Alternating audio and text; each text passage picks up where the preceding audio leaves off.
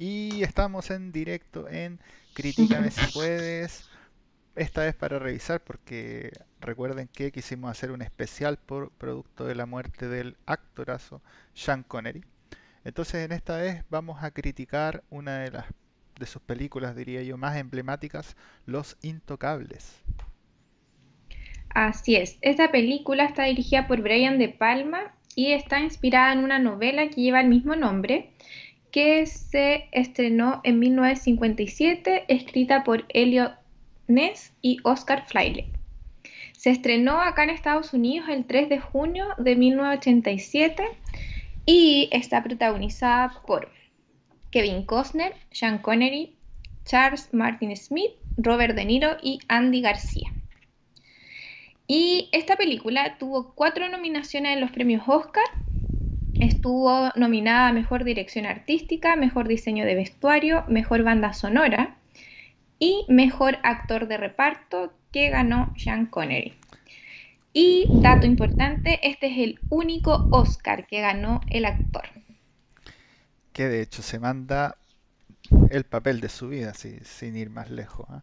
Entonces, ¿qué, ¿de qué va esta película? Esta es una película de crimen, en donde un policía, que básicamente es una especie de paladín, un tipo intachable, es asignado a derrocar a Al Capone, eh, en medio de la ley seca que ocurrió en Estados Unidos entre los años 30, eh, perdón, entre los años 20 y 30. Eh, básicamente tenemos entonces el personaje de Kevin Costner, que va, digamos, y busca la ayuda de del personaje que eventualmente vamos a comentar de Sean Connery para poder derrocar y crear un grupo, este verdadero grupo que son los intocables, eh, para derrocar al mafioso, eh, al terrible mafioso, de hecho extremadamente violento, Al Capone. Entonces, Toto, ¿qué, ¿cuáles son los puntos fuertes de esta película? A ver, yo creo que tiene muchos puntos fuertes. Primero la dirección. Eh, se nota que está muy bien dirigida y se nota la calidad que tiene Brian De Palma eh, en la película, no solo en esta película, durante toda su, carrera encuentro yo. Sí. O sea, mm, no vale. Eh, claro, efectivamente, Brian De Palma es un eh, director destacado y se nota aquí. De hecho, me sorprende que mencionaste que no, no estuvo nominada a mejor dirección, de hecho, ¿no? Eh, lo cual es, a mí me resulta sorprendente, porque la película, de hecho, está claramente muy bien dirigida, tiene como todo eh, muy bien planeado. Muchas tomas que son curiosas, de hecho, hay en ese sentido, en términos como de la cinematografía y de lo que pensó el director, hay unas escenas en primera persona que a mí me gustaron mucho, la verdad. Y yo creo que son súper raras eh, ese tipo de escenas. Entonces, estoy muy de acuerdo, la dirección es realmente muy, muy buena. La historia, ¿qué opinas de la eh. historia? La historia yo diría el guion en ese sentido es también otro de los puntos tremendamente fuertes de la película. Eh, hay que pensar que, pero la historia más que en el hecho de la violencia, bueno, acá quiero hacer un, dos alcances. El primero, que tiene que ver con el, el hecho de la historia en sí misma como película de crimen, esta no es una, si bien esta es una película que muestra al Capone, no es una película de, eh, no es una película de gángster como El Padrino, digamos. El Padrino es una película mucho más sutil, con menos violencia, tiene un par de escenas obviamente violentas, pero esta es una película más de acción. Esta es una película más vertiginosa, van pasando cosas. Entonces, primero, eh, esa es como una de las gracias eh, de tener esta película policial de acción, que es muy buena para la época, pero además tiene otro elemento que a mí me encantó, me encantó, que es el elemento de este personaje principal, el de Kevin Costner, que es este policía intachable, y el tremendo crecimiento que tiene como personaje, porque al principio él se muestra como este, este ser intachable, incorruptible, eh, que está siempre pensando en la ley, pero apenas conoce al personaje justamente de Sean Connery, Sean Connery un viejo policía prácticamente al borde del retiro, eh, y le dice inmediatamente, mira, yo conozco Chicago y esto no va a funcionar por las tuyas, aquí, ¿qué es lo que estás dispuesto a hacer? Lo vas a tener que hacer. Mm. Y uno ve cómo va este personaje creciendo, el personaje ahora de Kevin Costner, bajo esta tutela, creciendo literalmente, pero creciendo hacia, hacia lo oscuro, digamos, yéndose cada vez del, del paladín incorruptible hasta el, el policía que está por hacer o está haciendo derechamente absolutamente todo, todo para capturar eh, al máximo capo de la mafia. Entonces, ese crecimiento de personaje y la forma en que se muestra, yo creo que es muy, muy buena. Muy, muy buena como... Y de hecho también aquí destaco la actuación de Kevin Costner. O sea, Kevin Costner lo hace muy, muy bien como este Sí, personaje que se va hundiendo poco a poco en la oscuridad, digamos, del ser humano por un motivo bueno. Entonces pasa del paradigma de el fin no justifica los medios, a, pasa poco a poco a que el fin resulta que sí empieza a justificar cada vez más los medios y lo muestran de hecho en varias escenas como bien importantes. Eh, música, ¿qué podemos decir de la música? La música eh, es impresionante, es un, como te digo, una obra de arte, eh, no sé cómo describirla más grande que eso, eh, y eh, se nota que está durante toda la película acompañando todo. Es, no, no es, no es, o sea, no, no sé si decirlo como acompañando, pero es una parte importante de la película. Eh, Sí, sí. Eh, porque me- no sé si, no, no, no sé si me, si lo digo tan bien, como que está toda la película, entonces no es un acompañamiento, eso era lo que quería decir. No es un acompañamiento de escenas o, o un recurso, sino que es, es parte de la película. Eh, cabe mencionar que esta, la banda sonora de la película fue compuesto por el gran, gran Ennio Morricone, eh, personaje al cual, bueno, ha creado centenares, de hecho, de películas. Obviamente es más famoso por aquello que es Spaghetti Western, pero eh, es ganador de Oscar por ahí. De nuevo, no lo busqué, pero eh, al final no supimos. Ayer lo discutíamos si era por La Misión o por Cinema Paradiso. Eh, Creo que es la misión. ya. Es que la misión es Ujú, maravillosa. sí. Cinema Paradiso, gente que le gusta más, pero la música de la misión ya, ya, es como lo máximo. Pero esto no se queda atrás. Derechamente tiene algunas, algunos ritmos, algunos, claro, pasajes que son extremadamente memorables, pero lo que dice la Totó yo creo que es lo más relevante de la película y que tiene que ver también con el toque del director que exigió esto, y es que la película siempre tiene música. No sé si hay alguna película hoy en día que hace eso, por ejemplo, eh, tanto como esta, porque si uno lo piensa realmente, eh, normalmente, como decía la, eh, Toto, la, la música acompaña o silencios o vuelve más dramáticas ciertas escenas, pero hoy en día la gente o juega con los silencios o con la o- y con música alternando. Entonces esto a mí personalmente me recuerda mucho al cine mudo, es un cine en donde el único recurso era la música, entonces siempre estaba sonando. Entonces, a ese nivel llega como esta cosa de la dirección musical y porque una cosa es las decisiones que haya hecho Brian De Palma de cuándo poner música, que literalmente dijo, ok, voy a poner música toda la película, y otra cosa es la enorme composición que le escribe además Ennio Morricone para toda la película, ¿sí? Entonces, da esa sensación casi que está como que grabaron toda la película y Ennio Morricone se puso a tocar de fondo y no paró en la hora cincuenta y tanto que dura y como dice la Totó es un recurso de la película que, que no es como solamente un acompañamiento para sobredramatizar algún punto, sino que está siempre ahí, está siempre ahí y es, y es una parte integral. Así Oye, que, debo corregirnos. sí, por Eh, favor. Ennio recibió solo dos Oscar Ok, y eh, fue por los ocho más odiados. No puedo creer que eso. ganó No creer Oscar, que no sí, haya ganado Oscar por como mejor banda sonora.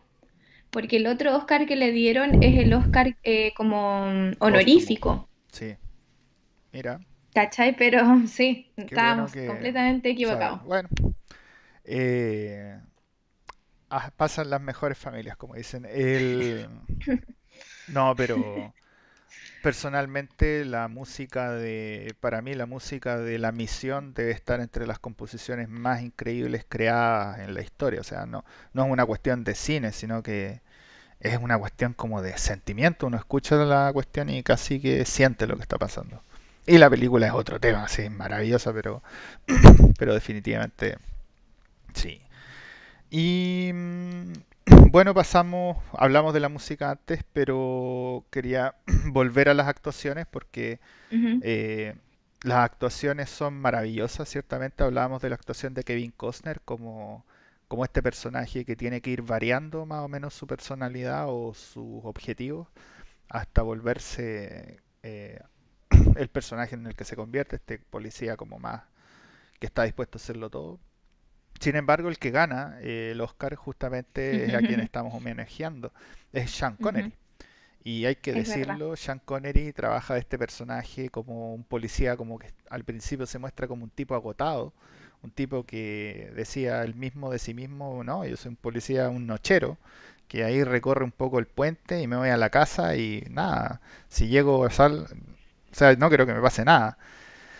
Y en la escena que de hecho Kevin Costner como que lo recluta primero y le dice, eh, yo quiero que estés conmigo, quiero que me ayudes. Y él le dice, pucha, ojalá hubieras llegado 20 años más antes y 20 kilos antes. Entonces, él mismo se siente, pero acepta el trabajo, acepta esta cosa de tratar de capturar al Capone y empieza dir- directamente a instruir al personaje de Kevin Costner.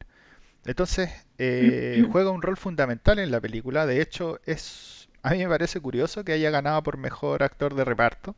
Eh, yo creo que los dos personajes principales de esta película son Kevin Costner junto con Sean Connery. Eh, sin embargo, también tiene que ver con una cosa política de no iban a competir los dos, no sé. Ahí pasan cosas raras en ese tipo de nominaciones, pero definitivamente, definitivamente Sean Connery se roba la película. Así, se roba la película. Eso te iba a decir yo. Puede que sea como actor de reparto y no el, el- el personaje principal, pero está durante toda la película y se nota la presencia de él como actor y la, actua- y la actuación en, en- en sí de él. A mí me sorprendió, me, me- me encantó su actuación, me sorprendió mucho porque eh, además él eligió este personaje eh, para olvidar un poco y dejar atrás eh, la apariencia que él tenía de, de agente cero cero De siete como James que él buscaba otra cosa, claro, buscaba Volver a la otra cosa en su carrera. Sí, o sea, sin ir más lejos, diga, para mí Sean Connery es alguien que se popularizó, digamos. No sé si tiene algo importante antes de James Bond, la verdad. Incluso yo lo desconozco. Ahora, pensando en que esto es un especial para Sean Connery, eh, hay que decir que es mi personalmente favorito eh, James Bond. Más que Daniel Craig, puesto que a mí me gusta el James Bond antiguo, me gusta ese personaje que le tiraban bombas y no se le ensuciaba el traje. Ese es mi James Bond favorito. Daniel Craig como que naturaliza eso. O sea, como que vuelve la cosa a una película como más actual, obviamente, pero, pero le quita también esa cosa como de esencia que tenía James Bond. Entonces, mi favorito y el primero, de hecho, de los James Bond, Sean Connery. Y también quería mencionar en ese sentido del mismo Sean eh, un par de películas que creo yo que deben ser vistas. Los Intocables definitivamente. Eh, la actuación de él es maravillosa, la película es una película redondísima, eventualmente vamos a decir las notas y bajo qué contexto la recomendamos, como siempre, pero decir que, eh, bueno, si bien yo recomiendo los James Bond porque me encantan, acepto que son películas que han envejecido mal, eh, no tan bien, porque son películas de acción, las primeras son del 60 y algo, eh, pero hay un par de películas de Sean Connery que yo creo que sí deben ser vistas, entre ellas La Roca, que esta película de acción así que con Nicolas Cage, pero yo encuentro que para el género de acción debe ser una de las mejores películas que existe, de verdad que me encanta. Y la otra, A la Casa del Octubre Rojo. A la Casa del Octubre Rojo es una película que trata de un de un general ruso que está buscando la extradición, o sea, la no la extradición, perdón, asilo político en Estados Unidos en el- al medio de la Guerra Fría. Entonces como que es justo posterior a la crisis de los misiles y está como medio, medio mucha tensión y ahí el tipo escapa con un submarino, que es el Octubre Rojo. O sea que es el Octubre, no, no sé si es la fecha o creo que el navío se llama el Octubre. Esa película también, no sé cómo Sean Connery no le nominaron, no lo sé si- la verdad si lo nominaron, no sé cómo no ganó un Oscar tampoco por esa película, pero esa es otra película, La Casa del Octubre Rojo, que no creo que la revisemos alguna vez, pero la digo por el especial, en honor a Sean Connery, debe también ser vista por toda la gente, es muy entretenida. Eh, pasando a otro, actorazo, actorazo, hay un par más. Eh, tenemos de hecho en la misma, en la misma fotografía eh, a Andy García, un. Andy García extremadamente, extremadamente joven, pero que ya claramente se veía venir. Y el último que no lo hemos mostrado, voy a volver a poner la secuencia de imágenes. No los he vuelto a mostrar, pero el malo de la película, Al Capone, que está hecho por el gran, el enorme Robert De Niro. ¿Algo que mencionar más de la actuación, Toto? Eh, sí, Sean. como... Ah, no, de Sean Connery no. Pero em, de Robert De Niro, em, Brian De Palma eh, tuvo que, em, que convencer a Robert De Niro, por decirlo así, para, para participar en la película, porque De Niro estaba en, en un momento de, de su carrera muy bueno. Estaba en ascenso, Eh, digamos. claro, Ahí está Robert De Niro de, de Al Capone. Perdón, continúa. pero aún así lo convenció y Robert De Niro quiso mm, participar también de la peli. Eh, Robert De Niro se toma muy en serio sus personajes y es como de la, mm, de la vieja escuela y con él aumentó mucho el presupuesto de la película porque eh, él quería que la vestimenta de Al Capone fuera exactamente igual a la que ocupaba Al Capone. Entonces pidió que fabricaran réplicas exactas de, de las tenidas de él y eh, incluso se vestía con, como con los mismos calzoncillos de seda que ocupaba Al Capone, como para, para, integrar así el- su personaje. Además, eh, trató de ganar peso porque creo que Al Capone era mucho más robusto que él. No lo logró tan fácilmente en tan poco tiempo, así que tuvieron que eh, rellenar sus trajes. Y también se afeitó parte de la frente como para que se le vea la cara así como más redonda. Sí, de hecho se ve como pelado. Sí, se ve extraño, Sí. se ve extraño, pero yo no me había fijado que era por eso. El, de hecho ahí justamente se está mostrando una imagen que donde se ve como bien pelado y bien frentón, digamos. Pero claro, Robert De Niro yo creo que tiene que ver con esta cosa también de que de varios directores y actores de esa época, que es como este naturalismo, esta cosa de mostrar en extremo, en extremo real eh, cuando se hacen personajes históricos, cuando se hacen gente que, que existió, digamos. Entonces, algo que se nos quede en el tintero, todo, Creo que no. ¿no? Entonces pasamos a las notas, ¿sí? Al, al- algún punto bajo Algún punto bajo. De criticar hecho, de la no. película. Yo no tengo nada bajo, la verdad. Eh, me gustaron hasta los efectos. Así tiene algunas explosiones y todo. Que yo creo que para los 80, 80 y tanto, envejeció súper bien. Sí, entonces, no, la verdad es que tengo muy poco de...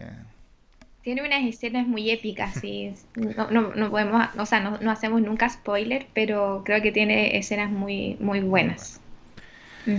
Em, ah, en ese sentido, de hecho, sí, eh, quería mencionar una escena que es una escena que particularmente me gusta, que es de hecho la relacionada con Andy García, que es cuando lo reclutan y le hacen este show que es que es muy interesante porque es todo como una, una conversación entre Andy García joven y entre Sean Connery, donde lo van a reclutar y le, le preguntan eh, cómo se llama. El tipo va y dice un nombre cualquiera, George Stone o algo así. Y eh, Sean Connery va y lo mira así como viejo, viejo experto que sabe que le están mintiendo, policía experto que ya se la sabe pero por libro. Y va y le dice, ya, pero ¿cómo te llamas? Ya, George Stone. Dijo, déjate de joderme. Y ahí el tipo va y le dice un nombre italiano. Y Sean Connery en su personaje va y dice, ah, esta basura italiana que se como que se infiltra incluso en, la, en los buenos policías. Y el tipo va y responde con, como, con mucha violencia como contra Sean Connery. Eh, obviamente ahí el instructor, eh, un instructor que había como que detiene la pelea, Sean Connery va y dice, eh, me gusta este tipo, ¿sí? Me gusta este tipo, este es el tipo que necesitamos.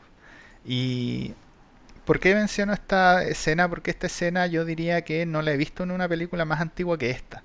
O sea, esta cosa como de reclutar como, ah, sí, es, tú eres el que necesitamos, pero como, como a través de esta cosa de, de una escena que es como media violenta, que es como media cómica, que es como donde los personajes como que se miden a sí mismos. Sin embargo, yo creo que después de esto es una, es una escena que se ha replicado centenares de miles de veces. Así. O sea, cualquier película de Avengers tiene alguna escena de ese estilo. Derechamente, cualquier película casi de Marvel tiene una. Cualquier película de superhéroes hoy en día y. Pucha, gran parte de la cartelera la estaban ocupando las películas de, de superhéroes antes de la pandemia. Tiene esto, entonces. Brian De Palma creó una escena, creo yo, que no se había visto y que después ha sido imitada hasta el cansancio. Entonces, igual es bien interesante porque si bien, y aquí quiero hacer la comparación con, eh, con cuando eh, analizamos, ¿cómo se llama? Eh, a, esta película de, terror, mm, a Hitchcock, que creó un género, ah. digamos. Claro, Brian De Palma no creó un género, el género de crimen o el género no es algo creado por él. Sin embargo, definitivamente innova en algunas formas de hacer escena, de hecho, también hablábamos en esta cinematografía que él plantea cosas en primera persona que también la hacen bien interesante. Como que juega con eso y se ve de hecho bien experimental esas partes. Eh, pero nada. Entonces me, quería comentar esa escena más que como spoiler, como una curiosidad que de verdad no he visto en una película más antigua que esta ese como ese juego pero sí lo he visto en muchas películas en la historia, después de esto. Entonces, como que sentí que es, siento, tal vez estoy equivocado, pero tal vez vea una película más antigua donde sí vea esto, que este era el origen de esa escena que está extremadamente manoseada en la historia. Eh, ahora sí creo que no tendríamos más nota. Nota en escala de 1 a 10 porque nuestro objetivo es internacionalizarnos, así que tenemos que Cambiamos la escala. Yo le pongo un 8. Creo que me gustó. Me gustó me gustó harto, pero eh, yo soy un poco exigente con las notas, así que todavía no, no voy por mi 9 ni por mi 10. Es difícil, eh, es difícil llegar a eso, pero yo sí le pongo un 9. Yo creo que la película logra así prácticamente la perfección en todo. Eh, todo lo que propone, todo lo que plantea, sí. Em, tanto desde el punto de vista de la acción, como desde el punto de vista del desarrollo de personajes, como el punto de vista de varias de las actuaciones, eh, es una película redondísima. Es una película que más encima eh, tiene treinta y tantos años y envejecido bien. Entonces yo no me aburrí en ningún momento.